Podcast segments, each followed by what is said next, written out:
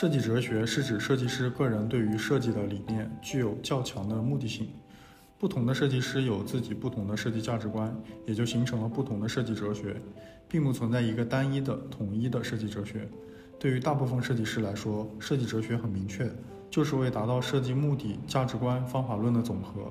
无论目标是什么，设计哲学作为一种目标性很强的信念，一种设计师自己的信仰，在整个设计过程中指引设计接近既定的目标和概念，最终达到目的的完美设计。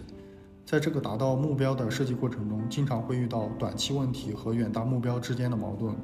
完美设计和仅仅是接近目的的应用性设计之间的矛盾，和一般的设计方法不同。设计哲学在引导设计师克服短期困难，达到终极目标方面更具影响。